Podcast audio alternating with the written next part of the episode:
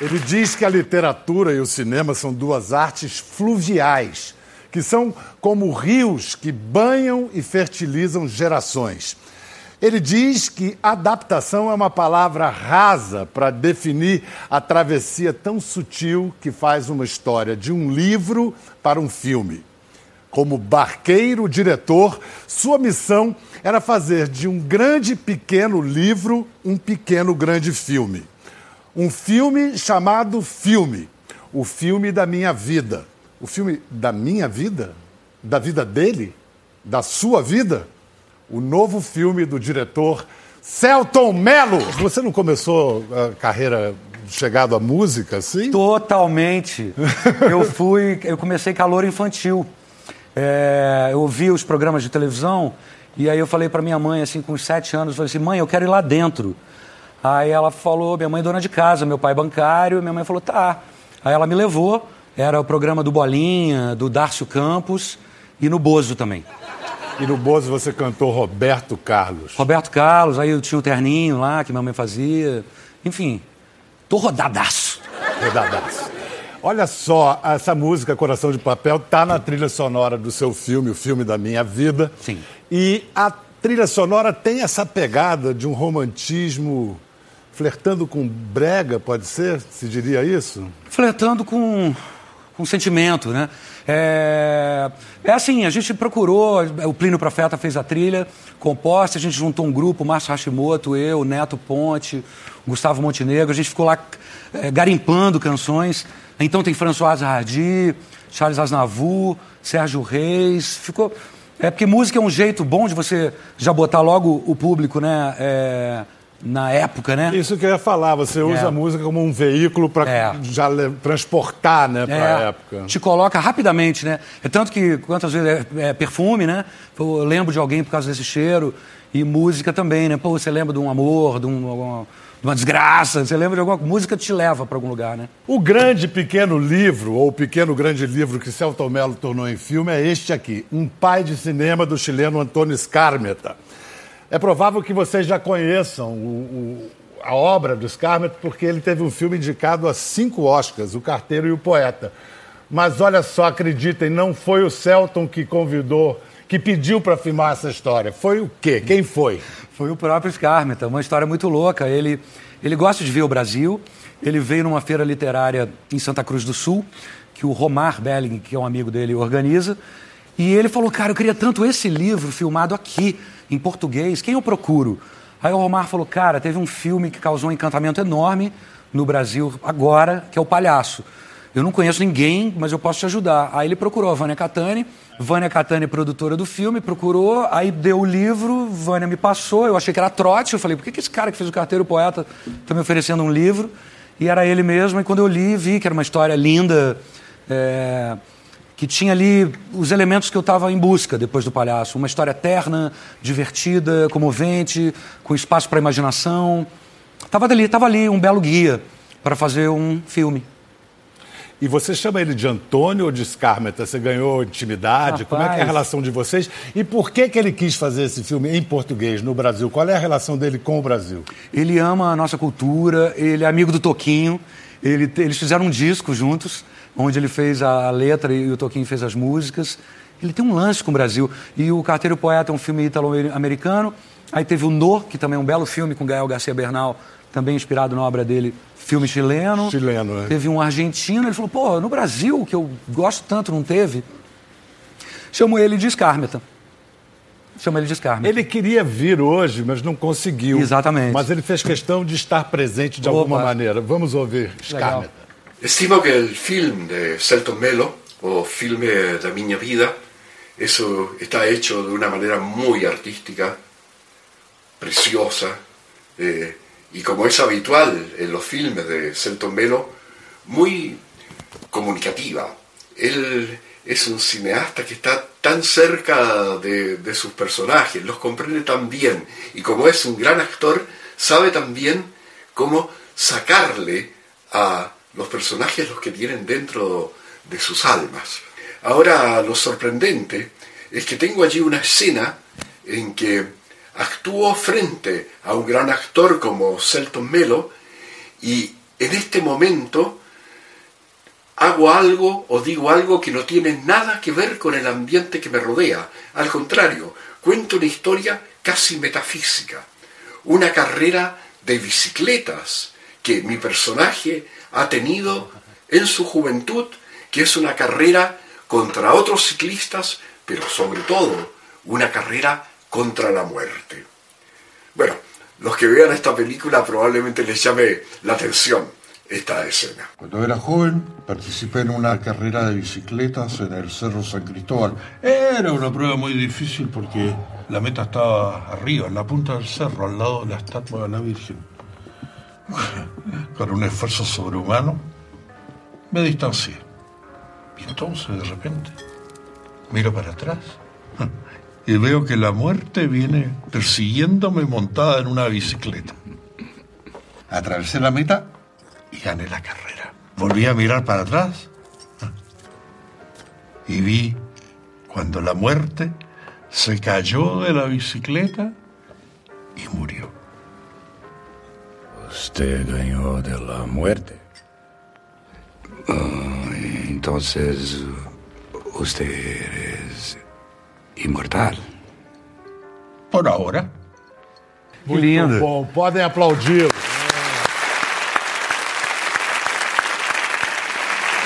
Essa ideia desse texto foi dele, de contar essa história, porque é uma cena num bordel. Isso. E ele conta uma história cheia de simbolismos. e- Essa cena foi assim, o Scarlett é uma figura adorável, como já deu pra sacar um pouquinho nesse vídeo, e ele é divertido.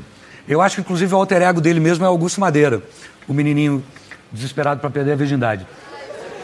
É, porque isso está presente É. no livro também. É, exato. É, é. E aí eu falei, pô, aí ele queria ver a filmagem. Eu falei, pô, vai ser um prazer enorme ter você por perto. Falei, então faz um personagem também. Aí inventei aquele dono do bordel e o que eu fiz foi assim, Scarlett, então escreve você a cena. Esse diálogo dessa cena você escreve, que é uma cena comigo. E aí ele escreveu essa cena, que ele fala uma história louca lá de fim de noite, assim, que ele diz que ganhou da morte uma corrida de bicicleta. Aí vira um papo sobre imortalidade, um papo meio de bêbado de fim de noite, assim. E, e foi ótimo ter o Scarlett por perto, foi ótimo poder. Ele foi muito generoso comigo, com o Marcelo Vindicato, roteirista do filme, comigo, assim. Ele falou, faz aí. Ele sabia que a linguagem do cinema precisa, é, precisa. Eu precisava voar além daquelas páginas, eu precisava ter outras coisas, pontos de virada, fim de atos, mais conflito. E ele falou, cara, eu confio totalmente em você.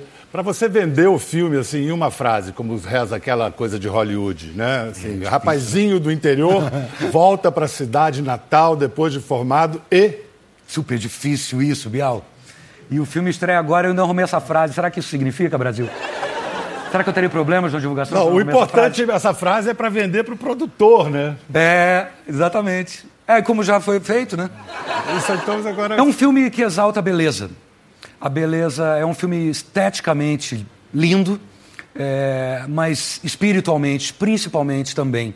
Tem uma frase do Dostoiévski é, que eu andei falando por aí, até uma chance agora de eu di- dizer por que que eu ando falando tanto isso, que a beleza salvará o mundo.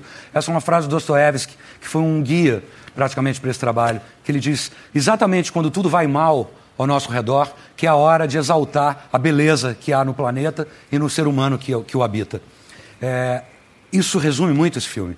Nos dias de hoje, não só no Brasil, no mundo todo, um- em tempos tão estranhos, cinzas, é, esse filme é um bálsamo, esse filme é uma flor no asfalto. Esse filme é um presente que eu ofereço para o público e eu estou viajando o Brasil inteiro e sinto que eles estão recebendo assim. Obrigado, obrigado por um filme É desse. curioso que quando você decidiu fazer esse filme era um outro Brasil, era um outro tempo, e agora ele ganha uma atualidade e uma oportunidade diferentes. Essa que você está mencionando. Exatamente, Pedro. É, De um, em tempos de brutalidade, você vem com um filme cheio de delicadeza, É. de sensibilidade. Né? Exatamente. É, E isso sou muito eu. Assim, é- essa é a minha forma na vida. É, não é à toa que tem filme e vida no, no título desse filme. Eu coloco ali um retrato do meu espírito. Entre o livro e o filme, o que, que você precisou abrir mão do livro ou acrescentar para contar a mesma história na tela? Abrir mão. O que, que tem de diferente? As principais diferenças entre a história, personagens que apareceram ou que sumiram? Tem um personagem do Boldrin, que não existe no livro. Eu consegui convencer o Boldrin a voltar a atuar depois de 20 anos. Ele faz um maquinista, que é uma espécie de homem que tudo sabe, que tudo viu. O meu personagem, o Paco, ele é diferente do livro. Quem tiver a oportunidade de ler o livro, ver o filme, vai entender o que, que eu fiz, porque eu achava que o filme precisava de um, de um, de um borogodó ali, que esse personagem tinha boas chances de, de ser o, o mensageiro disso. O, o, seu personagem é uma espécie de contraponto casca grossa à delicadeza do personagem principal. É, é, faz sentido, é um grosseirão. É, é, é. Ele é um contrasta grosseirão. e exalta a sensibilidade e a delicadeza do outro. Exato, e outra coisa legal é que ele é o, é o, é o, é o, é o meu avesso, né? Assim, eu tive a chance de fazer um personagem que tem que fala a seguinte coisa. Não, vamos entrar aí não nesse cinema, que isso aí não serve para nada. Cinema é um troço escuro que você fica lá vendo a vida dos outros em vez de cuidar da sua e perde duas horas da vida. Vamos embora. É, ou seja, é exatamente o, o, oposto de mim. É bonito poder Agora, como é que um diretor convence um ator a contracenar com diálogos com porcos? Não, é, vocês vão entender por, o porquê da pergunta. Roda, por favor. Roda.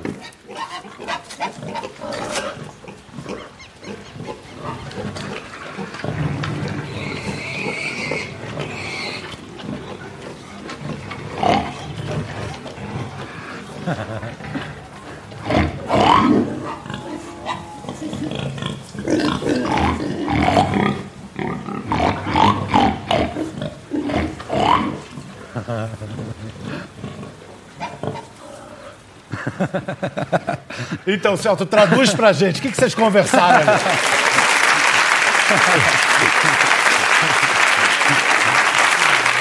Não, mas sério, assim, qual é o, o significado dessa cena? Por que, que ela tá ali? É. Vai, conta, Celto. Conto. Não, conto tudo. É o seguinte, esses porcos, eles estavam ali. Eles estavam ali no cenário, já estavam ali. Eles estavam ali naquele quintal, são porcos magníficos, gigantes, quase mamutes. Eles Gente. moram ali. Eles moram ali, eles são gigantes.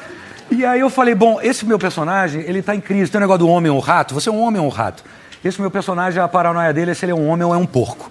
Mas isso veio quando eu vi aqueles porcos. Eu falei, peraí, esses porcos dizem muito, e é o que esse personagem sente. Ele é um homem ou é um porco? Ele está nessa crise de identidade. Então, é, aí, essa cena, ela foi improvisada. Eu estava ali na frente daqueles porcos e comecei a trocar uma ideia com eles. É, eu não lembro exatamente o que, que nós falamos também. Você, o seu porquê está o enferrujado. O meu porquê está enferrujado, está exatamente. Enferrujado, é. Mas até que vocês se comunicaram muito foi, bem. Foi fluido. Na verdade, é um filme muito delicado também sobre a comunicação entre gerações. O que uma geração passa para outra, o que se perde, o que fica. E tem uma cena que eu sei que você gosta muito uhum. e que é um clássico da história de pai para filho. Uhum. Olha para frente. Quase.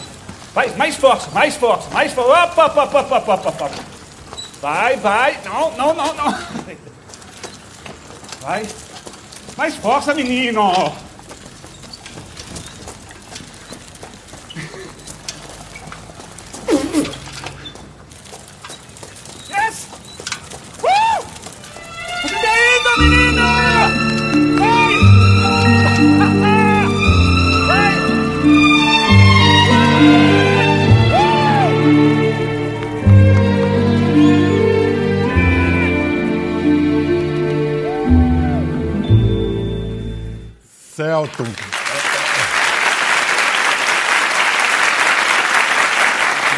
Você, você filmou lindamente, mas é um clássico, é quase um clichê essa cena.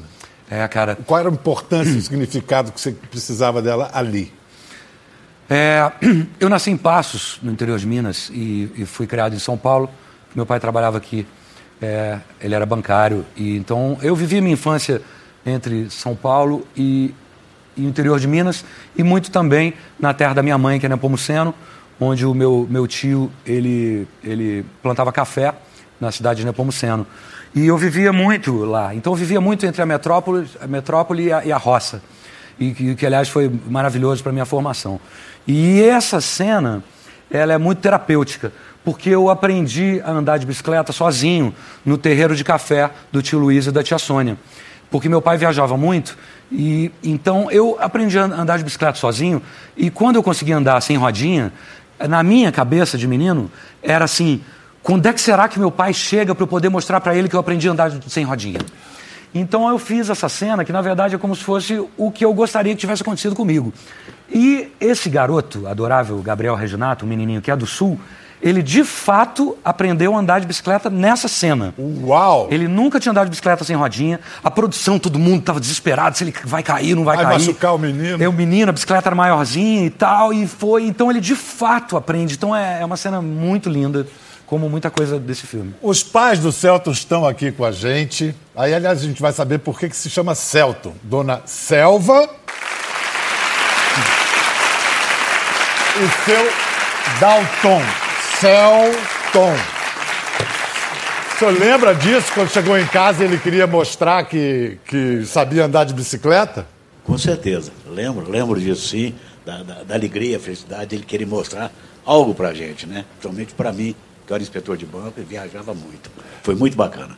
Dona Selva, eh, desde, desde quando esse menino revelava tendências, dotes artísticos? Desde as fraldas? Quando é que a senhora percebeu que o menino era um artista? Desde pequeno. Gostava demais e fazia questão de assistir as coisas. Gostava de, de, de ficar contando para gente. e- De contar histórias? Contar assim? história, contar as coisas, entendeu?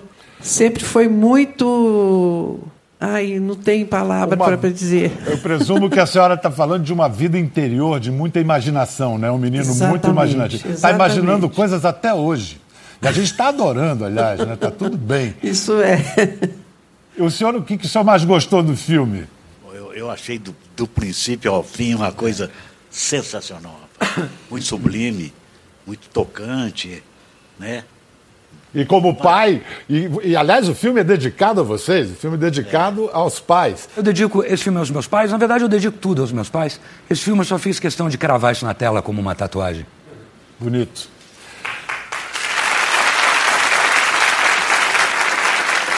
No, no- no início do programa, o Celton falou, né, de, que começou muito cedo, em programa de calouros. Ele começou cedo mesmo. Vamos fazer aqui, vamos dar uma olhada num rápido, um brevíssimo timeline do- do- da carreira do Celton. Acho que filho não tem nada que ficar se metendo na vida de pais separados, não. Isabela, não brinca comigo. Você me conhece muito bem e sabe que eu sou capaz de fazer uma besteira. Mas toda vez que você tocar essa música nessa gaitinha aqui no meu quarto, eu vou aparecer para você. A cachorra cumpriu sua sentença. Encontrou-se com o único mal irremediável. Os espinhos dos meus braços, as folhas que me cobrem a madeira do corpo. Casar comigo, de verdade, para sempre. Mas Pedro, meu lindo, não existo. Isso é só um detalhe. Hoje tem goiabada. Hoje tem marmelada. E o palhaço que é?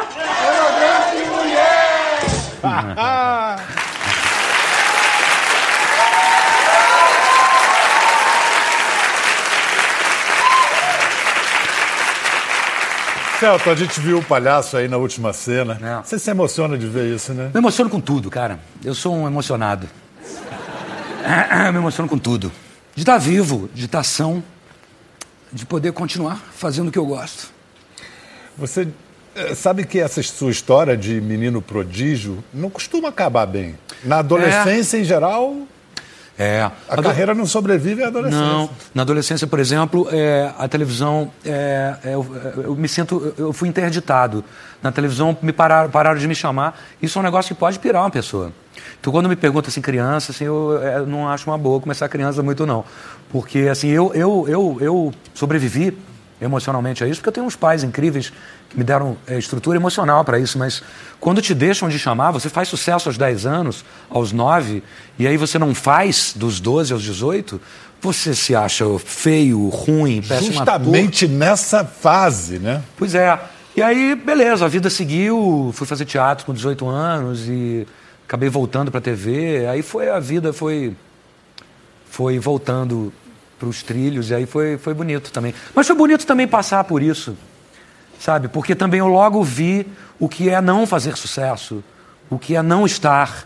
Então logo de cara eu também eu já aprendi logo muita coisa importante Talvez o É, fundamental a aprender é. nessa carreira, né? Exatamente, a perder, Pedro. né? É isso aí. É. Agora, você fez o palhaço porque você não conseguiu nenhum ator para. Você queria outros atores, né? Você Eu, queria... eu chamei o Wagner. Wagner Moura. O Wagner Moura e o Santoro. Eu dei para os dois, assim, e o Wagner leu, adorou, falou, cara, eu não posso porque eu tenho um filme, não sei o quê. Ele falou, faz você, cara, essa história é tão íntima. Santoro, mesma coisa. Leu, falou, que lindo, não vou poder, velho, eu tenho que viajar, não sei para onde, faz É você. Falei, entendi. Então eu tenho que fazer mesmo essa história, é algo, realmente era um depoimento muito pessoal. E foi lindo ter feito com o Paulo José, né? É, Foi com o Paulo José. Coisa e- linda. Agora, para o filme da minha vida, o Celton tinha um jovem ator na cabeça que ele queria como protagonista. Aí ele pediu um teste para esse jovem ator que estava em Nova York. E o teste que o jovem ator mandou foi isto. Longos segundos. Olha o teste que o Johnny Massaro Minutos artísticos, conceitu- conceituais. E nada de aparecer a cara do jovem ator. E cadê o jovem ator? Oh, ele aparece com quase três minutos.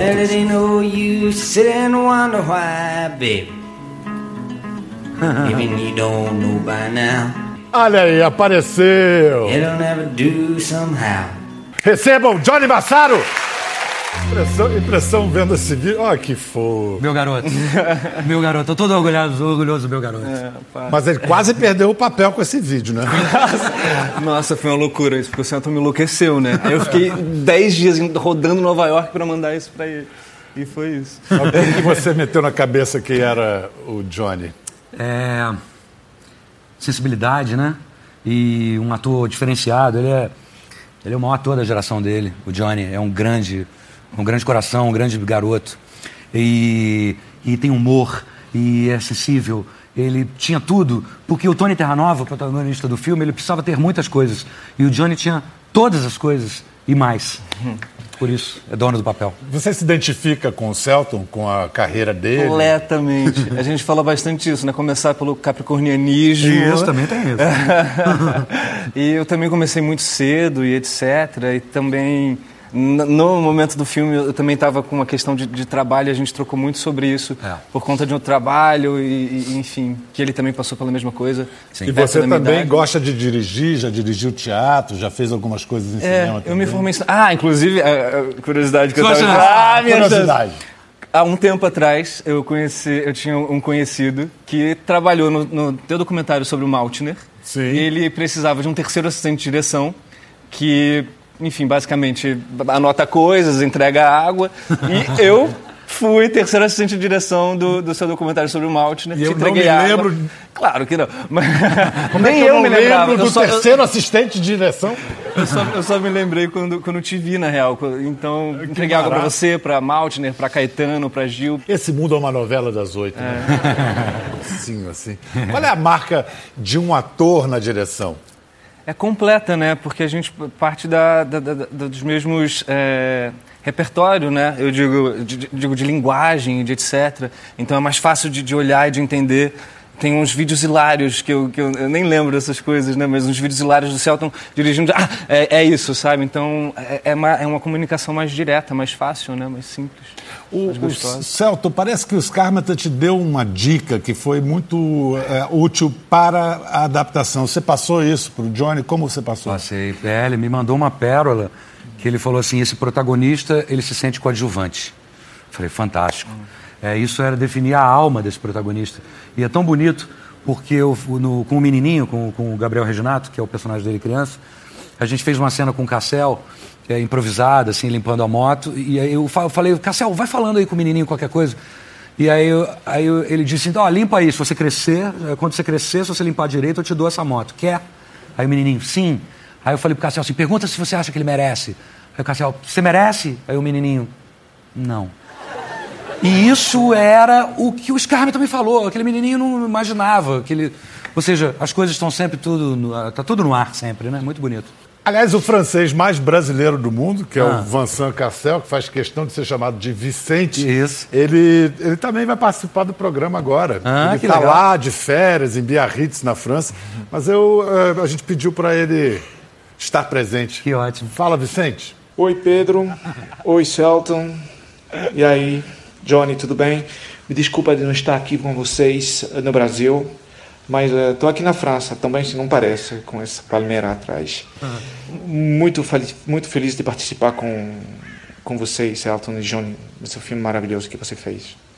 De um ponto de vista metafórico, acho que o filme está falando disso.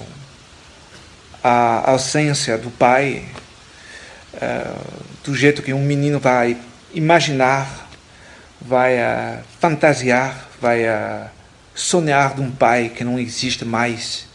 O lugar do pai no crescimento de um, de um filho é muito importante.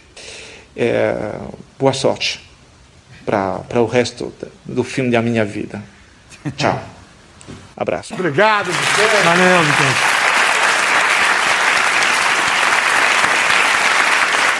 Praticamente um carioca, né? Praticamente o cara joga capoeira, pá. Mas é, é curioso porque o assunto do filme, que é esse, esse balé das gerações, também aparece aí, né? Ele, um ator um pouco mais velho, você, os- as gerações. Mas também é um filme que trata da descoberta do amor. Sim. E aí eu queria que vocês dois comentassem, tem uma sequência muito bonita. Eu vou rodar e faz uma anatomia dessa cena pra Tá gente, bom. dizendo assim, pra que que ela entra no filme, que tipo de recurso você usou, por que isso, por que aquilo. E Johnny, se você puder e quiser também participar, é a cena em que o espectador ele vê de fora e de dentro da cabeça do Tony Terranova, que é o personagem do Johnny, que está olhando as meninas.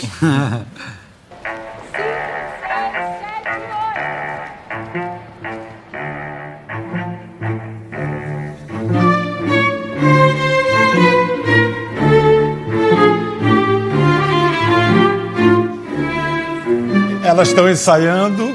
Isso, elas estão ensaiando uma coisa ali da escola. E ele delira e literalmente voa. Flutua, É, e voa com o desejo. Ele não sabe, ele está indeciso entre as- essas duas irmãs, as irmãs Madeira, Luna e Petra. É realmente uma coisa Luna né? é- Bia é. e Bruna, duas É. coisas. É, a Luna é a Bruna Lismayer e a. E a Petra é a Bia Arantes. É, né? E ele tá encantado com essas duas e não sabe o que fazer com esse desejo. E é uma cena. E essa, e essa é uma cena que para mim foi guia com o Walter Carvalho, fotógrafo do filme, porque eu quis fazer um filme onde o protagonista nunca tocasse totalmente o chão, de fato. Um filme parente dos sonhos bons, sabe? Então, é, de realidade a gente já tá cheio, né? Então, poesia, né, minha gente? E como é que foi que você foi flutuado, Johnny? Ah, uma cadeira, uma Não é nada tão mágico assim, parece. o pé tremia. Eu tinha... Porque eles filmaram também toda a parte da dança antes, então eu tava dormindo, eu tô com a puta cara de sono. Mas Verdade, que, ele tinha acabado mas que acordar. fotografou apaixonado. É, não, não. Eu lembro, falei, ainda bem que eu dormi, porque o certo eu tava adorando. Eu lembro dele tá, Eu falei, ah, então foi isso. Bendito sono. O que, que você guarda de mais intenso da- das filmagens? Da, da quantas semanas foram lá? Ah, dois Sete- meses. Sete, é, né? sete semanas. Sete semanas. Mas além de um tempo a mais. É. Em locação o tempo todo. Tudo na Serra Gaúcha. Bento Gonçalves e arredores. Aliás, valeu para toda a moçada aí da, da- do Sul, que recebeu a gente super bem. Maior prazer. Aqui na plateia também está a super produtora Vânia Catani, de quem o Celton sabiamente não se desgruda. A Vânia produziu os três filmes do Celton, né? Isso aí. Vânia, o filme anterior do Celton, Palhaço, foi muito bem de crítica, bilheteria, fez mais de um milhão e meio de espectadores, né? Você aposta que o filme da minha vida vai bater essa marca? Deixa para responder depois do intervalo, a gente volta. Bem-vindos de volta à nossa conversa com Celton Mello, Johnny Massaro, sobre o filme que um dirigiu, o outro protagonizou, o belo e tocante O Filme da Minha Vida. E está aqui com a gente a produtora do filme, Vânia Catani. Vânia, eu fiz uma provocação aqui sobre expectativa com bilheteria, mas é o seguinte, ainda vigora, muita gente ainda pensa o cinema brasileiro entre filmes comerciais, filmes artísticos. E- Isso que vocês estão procurando, você e o Celton, é um caminho do meio? É, é isso mesmo. É exatamente esse caminho do meio, porque O palhaço, por exemplo, eu tenho certeza que essa essa, essa, essa, abertura que o público teve, esse abraço que o Brasil inteiro teve pelo palhaço, se devia muito a, a, a a, uma, a um cuidado, a uma sofisticação de, de, artística e mesmo de produção, entendeu? Porque as pessoas gostam das coisas belas e das coisas bonitas e das coisas bem feitas, né? As pessoas gostam dos biscoitos finos. E, então, e... isso quer dizer que a sua expectativa para o filme da minha vida é de superar um milhão e meio de espectadores? Não, eu diria expectativa, o desejo é. Com certeza. o desejo é, é, esse. Onde é que esse cara fica mais à vontade, à frente ou atrás das câmeras? Não, ele não tem disso com ele, não. Ele está bem nos, nos dois personagens, muito bem. E quando eu tá... acho que ele fica mais à vontade no set. No set, é, seja, seja é, frente ou atrás da É, seja na frente ou atrás, é lá que é o, é o habitat dele, é lá que ele... Não, o fato é o seguinte, que esse cara, além de atuar, dirigir, ele está lançando o filme com uma garra. Sim. Os últimos dez dias ele não dormiu duas noites na mesma cidade. Pô. Olha só, eu tenho... Foi de São Paulo para Belo Horizonte, de Belo Horizonte para Campinas, emendou em Goiânia, de lá para o Rio, bate e volta para São Paulo, daí Brasília, Salvador, Fortaleza, Recife. Agora está em São Paulo. Amanhã. Porto Alegre. Depois. Bento Gonçalves, onde filmamos. Pulinho em Niterói, perto de casa. é o novo Mazarope!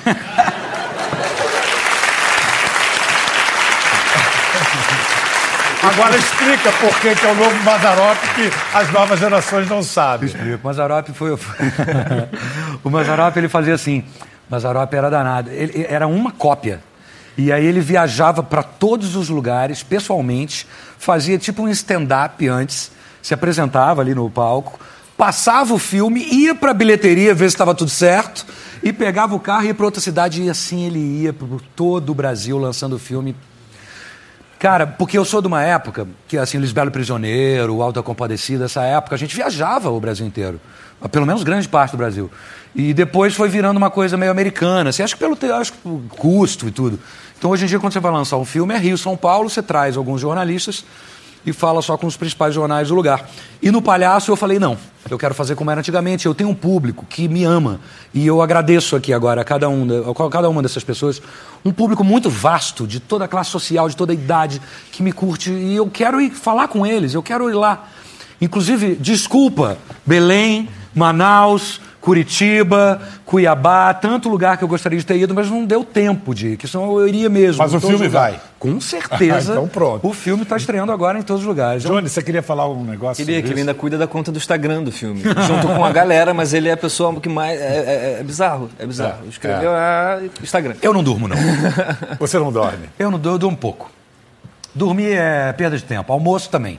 O negócio de almoço, uma hora. Não, todo dia almoço. isso, né? Todo dia Toda fala hora, isso. Para uma hora para almoço. Fala isso que a galera já tá gostando de... Não, não fala, não fala. Vamos ver agora a cena que é uma linda cena homenagem a Rolando Boldrin. Você gosta disso que você faz? Ah, sim, sim. Gosto muito. Meu trabalho é... Meu trabalho é nobre. Muito bonito. É belo. Por que, que o senhor acha seu trabalho bonito? Porque eu levo as pessoas para resolver as coisas. É, que bonito. Então, então eu faço a pergunta que o Tony Terra Nova fez para o maquinista do trem para você. Por que, que você acha o seu trabalho bonito? Porque eu levo as pessoas para resolver as coisas. Também, como esse maquinista.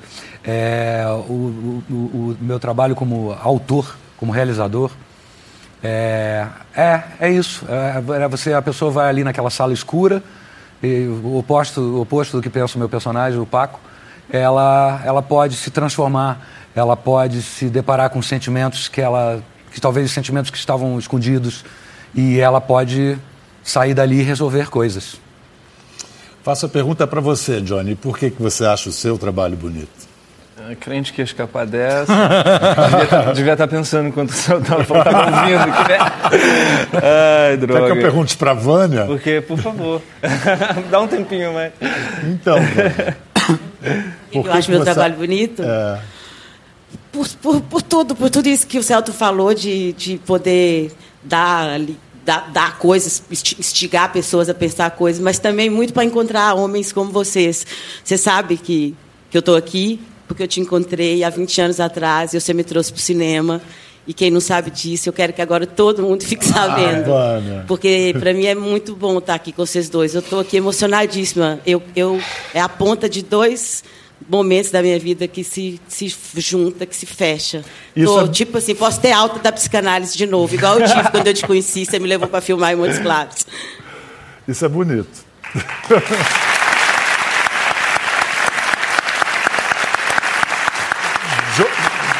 Johnny não quer acrescentar não, nada, mas eu não. acho né? que é isso mesmo, essa, essa possibilidade imensa, linda do, dos encontros, né? Que a gente tem o tempo inteiro, É. brother, o tempo inteiro. Quando tudo muda, né? Você vai fazer um filme, muda a galera toda, muda, o, muda a comida que você come, muda o ar que você respira, muda a temperatura. Então, isso Muda é- você. Muda, mu- claramente. E a gente está falando de encontros, então vamos ver uma cena em que o jovem Tony Terra Nova encontra a mulher que vai tirar a sua virgindade.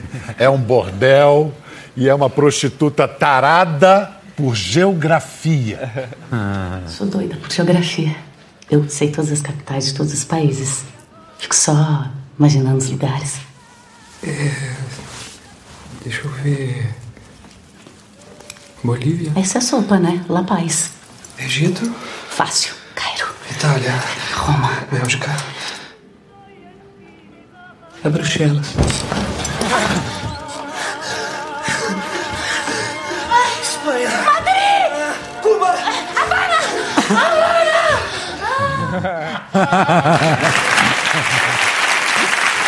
Mas assim. A cena da Martinha Nove faz esse personagem, uma grande atriz. E é uma delícia, né? Esse personagem, essa, eh, essa prostituta que ama geografia lírica. E que é essa a vida dela, ela sonha. São sonhadores. Todos os personagens de- desse filme são sonhadores. Inclusive ela. E, e depois, é, enfim, é linda, é divertido, né? É bonita essa cena. Sem querer carregar na discussão política, que eu acho que já a gente está precisando até de um, de um refresco, mas é um gesto político lançar um filme poético como esse agora. Quais as consequências que vocês podem prever? Eu acho que você tem razão. É um. É um, é um, é- é, a gente não pensava nisso, né? Quando eu estava fazendo, eu estava fazendo algo baseado num livro e que me emocionou. Simples assim. Mas hoje, lançar esse filme com essa ternura toda, é um filme que enaltece o lado bendito da vida, que fala de união de família, um filme, filme doce, é um ato político. Né? Assim, um filme muito na contramão de todo o sentimento ruim, travado que, que paira no nosso país. Então é um filme. É, do- quase uma ilha. É o quê? Um descanso na loucura. Um descanso na loucura, exato. Exato. Qual é a frase do Dostoiévski que você. A beleza salvará o mundo. É, então vamos terminar com essa frase. Quer dizer, eu vou terminar com outra frase que o personagem do, do Johnny fala logo no início do filme. O fim eu não posso contar. Até a próxima. Valeu. Tchau, Um gente. Tchau, prazer. obrigado.